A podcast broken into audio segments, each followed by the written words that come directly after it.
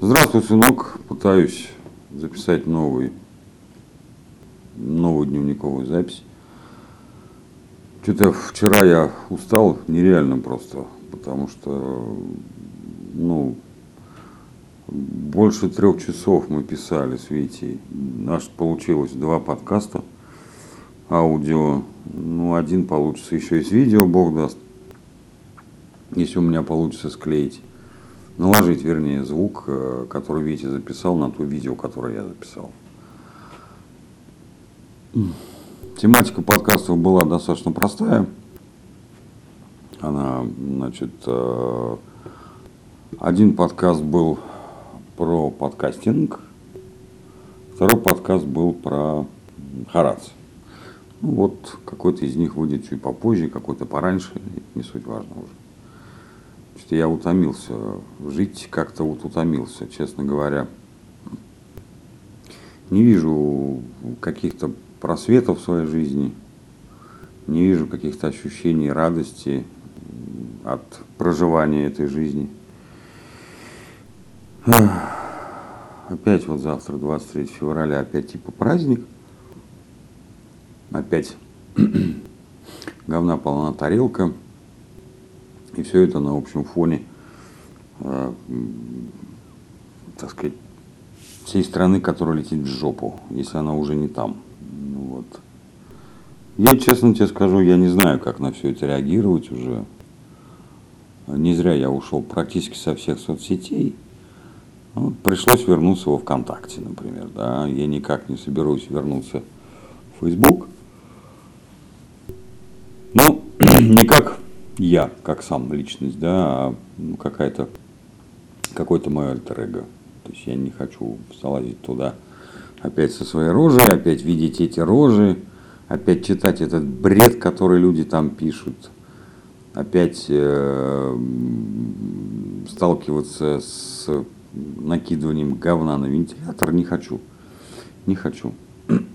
вот, я Живу тихо, мирно, спокойно, я слушаю хорошую музыку, читаю хорошие книги, никого не трогаю. Вот. И не хочу никого трогать.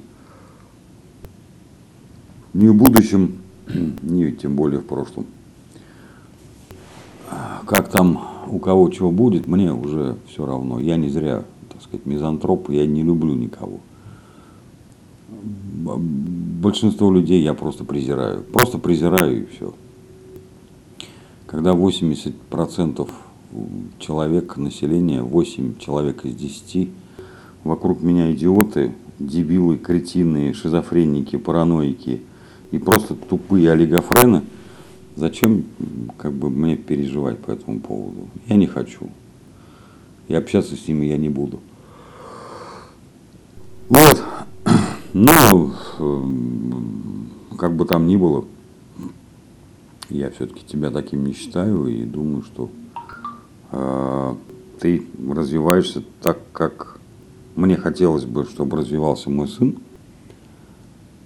Я не говорю, что это именно так и есть. Я надеюсь на это, на то, что ты развиваешься так, как я хочу, чтобы развивался мой, мой сын. Вот. Ну, уж как есть. Посмотрим. Жизнь покажет, как учительница математики в моей школе говорила. Война план покажет, главное ввязаться. Ну вот ты уже ввязался своим рождением, ты уже ввязался. Ну вот. Тут ничего больше не могу сказать. Вот сейчас попробуем, попробую почитать какой-нибудь стих. Ну, продолжим запись, да. А, опять Владимир Семенович Высоцкий. А, ну, стихотворение без названия, но оно и не песня. Про меня говорят, он, конечно, не гений. Да, согласен, не мною гордится наш век. Интегральных и даже других исчислений не понять мне. Не тот у меня интеллект. Я однажды сказал, океан как бассейн. И меня в этом друг мой не раз упрекал. Но ведь даже известнейший физик Эйнштейн, как и я, относительно все понимал. И пишу я стихи про одежду на вате. И такие без лести я бы вот что сказал. Как-то раз мой покойный сосед по палате стал подполз ко мне ночью и вслух зарыдал. Я пишу обо всем, о животных, предметах, и о людях хотел, в тайне женщин любя. Но в редакциях так посмотрели на это, что прости меня, муза, я бросил тебя. Говорят, что я скучен. Да, не был я в Ницце. Да, в стихах я про воду и пар говорил. Эх, погиб, жаль, дружище, в запое в больнице. Он бы вспомнил, как я его раз впечатлил. И теперь я проснулся от длительной спячки, от кошмарных ночей, и вот снова дышу. И очнулся от белой-прибелой горячки. В ожидании следующей снова пишу. Такие мощные стихи. Я вот э, благодаря этому подкасту стал, открыл для себя Высоцкого как поэта. Не просто как человека, который писал стихи и потом их пел, а именно как поэта,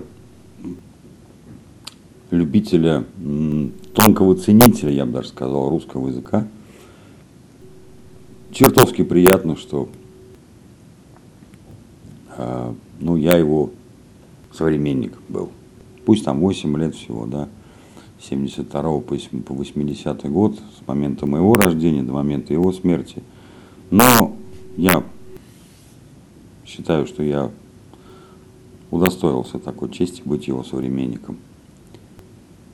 Это как быть современником Пушкина. Вот. Так и есть. Хорошо, сынок. Я тебя жду послезавтра. Завтра будет праздник. Кстати, по поводу подарка к 23 февраля. А, ну, я тебе скажу, что ни на 23 февраля, ни на 8 марта, ни на Новый год приличные культурные люди не спрашивают, что тебе подарить. Ну, э, кому он хотят подарить там на 23 февраля, мужчине какому-то, да, 8 марта женщине, на Новый год там, близким, родным. Не спрашивают просто. Просто идут и дарят просто от чистого сердца. Хотя бы просто даже банальный вручную сделанный пряник, понимаешь? Вот. Испеки пирог, в конце концов. Вот. Э, спой песенку, запиши ее и спой. Спой, вернее, и запиши, да, пришли.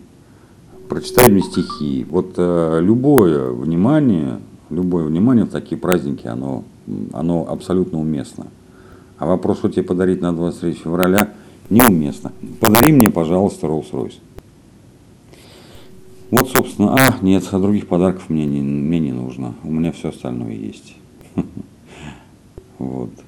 Ну вот э, такая, такое мое мнение по поводу твоего вопроса относительно, что тебе подарить на 23 февраля. Хорошо, я жду тебя в среду через день и до конца недели. Будешь у меня, я, мы с тобой много чего успеем сделать. Да, мой хороший, пока. Но ну, мне не понравилось качество записи, которую я сделал. Вот, поэтому я решил перезаписать. Сначала решил перезаписать весь подкаст целиком. Вот, но Телеграме увидел такую фразу. В самом деле жизнь – это чистовик без возможности исправления. Это как писать письмо на бумаге. Я, например, после тысяч электронных сообщений почти разучился это делать. Так и представляю себе апостола Павла – который где-нибудь в Коринфе говорит Тертию своему стенографу, «Постой, мне кажется, эту мысль лучше поставить в начало. Давай выбросим то, что ты уже написал, начнем заново». Есть вероятность, что Павел надиктовывал свои тексты без возможности переписать. И от этого в его посланиях так много длинных периодов, прерывающих основную мысль. Тем не менее, послания апостола Павла перевернули сознание тысяч людей и стали частью христианского священного писания. Мог ли сам Павел это предвидеть? Едва ли. Он рассчитывал, что мир не будет слишком долго существовать. К чему это я? К тому, что мы не всегда можем рассчитать, насколько красивыми или удачными будут последствия сделанного выбора. Единственное, за что мы можем ответить в неидеальном мире, это воля. В этом сходились и Феодор Мопсуестийский, и Исаак Сирин, Иосиф Хазайя и Иоанн Бар Колдун, чьи слова о мире, который Бог задумал несовершенным, часто вызывают непонимание у европейских читателей. Это я со своей стороны дам такой комментарий, что вот как записалось, так записалось. Хрипит где-то местами, зашкаливает и так далее. Может быть, где-то я бубню, вот, но я думаю, что пусть оно как есть, так оно все и остается. Все, я это уже сделал.